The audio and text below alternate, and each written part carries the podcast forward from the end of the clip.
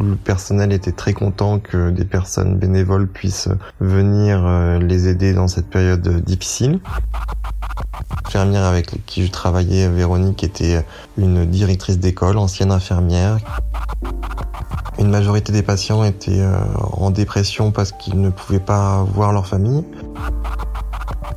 Des ailes entières de, de patients contaminés qui regardent la télévision, qui elles-mêmes ne parlent que de coronavirus toute la journée. Euh, on m'explique euh, lors de la transmission que euh, on l'a placée sous oxygène parce que elle, elle a des difficultés respiratoires et cette patiente elle est partie dans l'heure.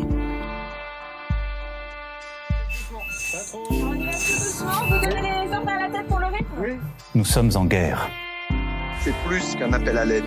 Je le dis avec solennité. les équipes sont formidables. Et la nation soutiendra ces enfants qui se trouvent en première ligne, première ligne, première ligne. C'est notre métier et pour nous c'est normal même si, c'est difficile. C'est plus qu'un appel à l'aide. Nous sommes en guerre. Et voilà, et aujourd'hui je suis fière de, de mes équipes. Vous écoutez En Première Ligne, le premier podcast solidaire qui donne la parole aux non-confinés. Vous allez du coup entendre une ou plusieurs publicités dont l'intégralité des revenus sera reversée à la Fondation de France. Écoutez, soutenez, partagez.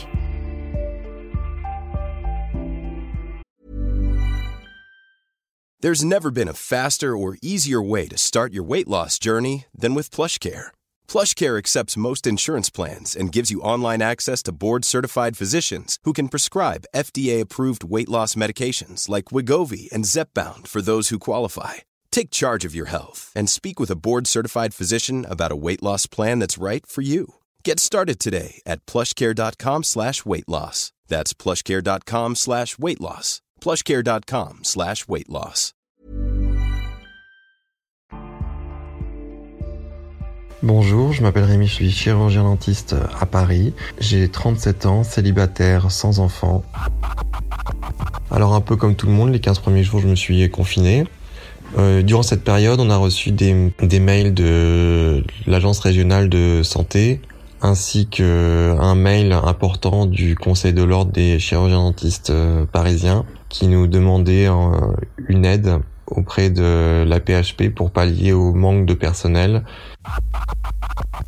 Les raisons qui m'ont motivé à participer à la réserve sanitaire sont assez simples dans la mesure où elles sont dans le prolongement de mon métier actuel, qui est euh, un métier du soin, un métier qui est à la fois de la santé publique, mais euh, même si j'ai une activité privée, mais qui pour le coup euh, reste dans un engagement de santé générale, où il était pour moi complètement normal de venir participer à un projet commun sur un projet de santé publique majeur. En appelant la PHP, on m'a redirigé vers une application mobile qui s'appelle MedGo qui permet de la mise en relation des euh, différentes professions médicales ou paramédicales avec euh, les différents établissements de la PHP mais aussi les établissements euh, privés ou type EHPAD ou autres. Après avoir postulé, j'ai reçu une réponse quasiment immédiatement de l'hôpital Henri Dunant, qui est un hôpital qui appartient à la Croix-Rouge, qui est un hôpital de soins gériatriques. Après m'être entretenu au téléphone euh, avec la directrice des soins de l'hôpital, je suis euh, venu directement en rendez-vous euh, sans savoir exactement ce qu'on allait attendre de moi ou réaliser comme type de soins. En arrivant à l'hôpital, on m'a tout de suite expliqué les enjeux majeurs de la crise du coronavirus au sein de l'établissement. Je suis arrivé dans un établissement qui était sous tension, à la fois sous tension à cause du manque de matériel, notamment des masques et des surblouses, ainsi que du manque de personnel afin de pouvoir avoir une continuité de soins corrects pour l'ensemble des patients. On m'a tout de suite proposé un poste euh, d'aide-soignant en binôme avec une autre euh, aide-soignante euh, confirmée. Ce que j'ai découvert, c'est une équipe soignante extrêmement sous tension avec des des rationnements pour les masques euh, par jour, euh, avec un fonctionnement à flux tendu, avec la mise en place de soignants vacataires pour pallier au manque de personnel. Quand je suis arrivé, j'ai été extrêmement bien reçu et de manière très agréable. Euh, tout le personnel était très content que des personnes bénévoles puissent venir les aider dans cette période difficile. Alors pour ce qui est du travail, j'ai tout de suite été mis dans le bain, c'est-à-dire qu'il faut s'imaginer qu'une journée d'aide-soignante commence le matin à 7h du matin et se termine à 19h30. La journée est organisée euh, de la manière suivante. On réveille les patients, il y a un petit déjeuner. Ensuite, on commence euh, les toilettes de l'ensemble des patients. Ensuite, il y a le repas du midi. Et dans l'après-midi, les échanges sont effectués avant de leur donner à dîner le soir vers 18h.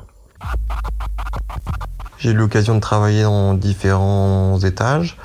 Au début, j'ai été mis en place dans une euh, ce qu'on appelle une unité de soins longue durée, donc pour des patients qui euh, sont là pour euh, des longues périodes. J'ai tout de suite été marqué par l'élan de solidarité nationale, c'est-à-dire que sur euh, mon étage, euh, l'infirmière avec qui je travaillais, Véronique, était une directrice d'école, ancienne infirmière, qui venait aider pendant la période de crise et euh, j'avais aussi avec moi deux étudiants infirmiers qui au lieu de faire un stage étaient venus réquisitionnés par l'hôpital pour aider pendant la période du Covid. Alors les difficultés de l'hôpital étaient liées euh, à l'approvisionnement des, des, équipements. On nous disait chaque euh, trois ou quatre jours qu'il fallait faire attention, notamment avec l'utilisation des masques FFP2, parce qu'on était vraiment euh, sur un fonctionnement à flux tendu avec la pharmacie. En plus de cela, on a été obligé de réorganiser l'ensemble des étages de l'hôpital afin d'essayer de concentrer sur un même étage les patients qui étaient euh, atteints du Covid-19. J'ai commencé à voir l'ampleur des dégâts quand on m'a mis au premier étage où euh, la moitié des patients de l'étage étaient contaminés. Ils avaient été isolés dans une aile séparée. Alors ça rajoute du stress pour les équipes soignantes dans la mesure les patients de gériatrie sont pas des patients qui sont autonomes, donc on, doit s'occuper d'eux.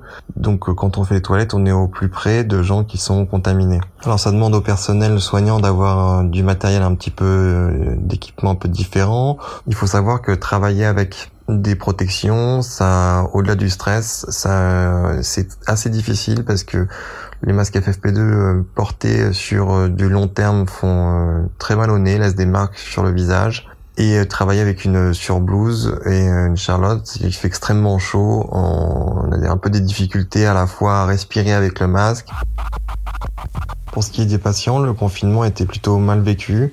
Une majorité des patients étaient euh, en dépression parce qu'ils ne pouvaient pas voir leur famille, que les seuls contacts qu'ils pouvaient avoir sont des contacts audio ou vidéo si on avait le temps de, de, faire un appel vidéo avec les patients.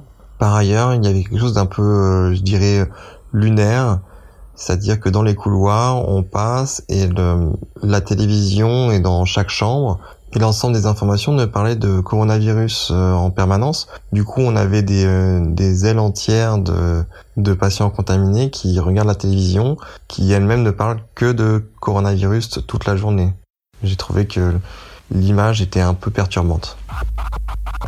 J'ai découvert en travaillant à l'hôpital que le coronavirus avait différentes formes. Certains patients avaient euh, de violentes toux avec de la fièvre, euh, d'autres euh, de la fièvre et des diarrhées. Il n'y avait pas de symptômes communs à l'ensemble des patients qui étaient contaminés. Quelque chose qui pouvait générer du stress aussi était le fait qu'il y a une phase d'incubation lente de ce virus et qu'il y a des patients qui, ça m'est arrivé moi pendant mon activité, qui sont très bien et au bout de une dizaine de jours euh, ont des symptômes et on s'aperçoit 48 euh, heures ou 72 heures après avoir fait euh, les tests que le patient est contaminé alors qu'on ne le savait pas. Après, j'ai découvert une différence entre les patients importante entre leur état de santé initial, la contamination et le résultat. Il y a des patients qui avaient un état de santé défavorables et qui euh, ont été contaminés mais qui dirais ont réussi à passer la tempête euh, plus ou moins tranquillement et inversement des patients qui avaient euh, certes des problèmes de santé mais peut-être moins graves et, et qui sont partis extrêmement vite.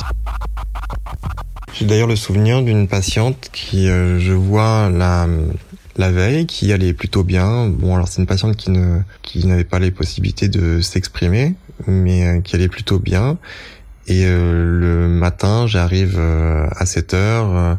on m'explique lors de la transmission que on l'a placée sous oxygène parce que elle, elle a des difficultés respiratoires et euh, en arrivant le matin, on s'aperçoit qu'elle a une température de plus de plus de 40 et euh, cette patiente elle est partie euh, dans l'heure.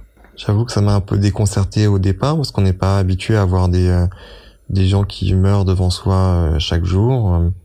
Puis ensuite de devoir faire une toilette mortuaire, c'était la première fois. mais ça a été fait avec beaucoup de dignité avec ma collègue. J'ai trouvé ça très très bien. Ce que je pourrais retenir de cette expérience, c'est la motivation avec laquelle euh, le, personnel soignant fait son travail. Et euh, notamment, je dirais, euh, je mettrais une mention spéciale pour les aides-soignantes, et que c'est un maillon indispensable de la chaîne de soins, et qui était vraiment au contact le plus proche avec les patients contaminés, et qui n'ont pas failli une seule fois à, à leur devoir. Quand on sait que Parfois, euh, euh, c'est pas avec le salaire qu'on leur donne, euh, ce sont un peu des, des laissés pour compte. Peut être que admiratif de, de l'ensemble de l'énergie qui est développée pour euh, réaliser son travail dans les meilleures conditions. Mon sentiment pour le post-crise, j'espère c'est une prise de conscience, ne serait-ce que de savoir à quel point le, le personnel soignant est dévoué dans son travail, et, et, aussi que ça nous servira un peu de leçon sur les précautions à prendre pour éviter qu'on se retrouve dans des euh, situations de crise euh, sanitaire importantes en passant par euh, l'approvisionnement des fournitures nécessaires à la protection civile et professionnelle et, et, ainsi que dans la gestion humaine et psychologique de ce type d'événement. Merci d'avoir écouté ce témoignage. Soutenez doublement la Fondation de France en écoutant cette dernière publicité.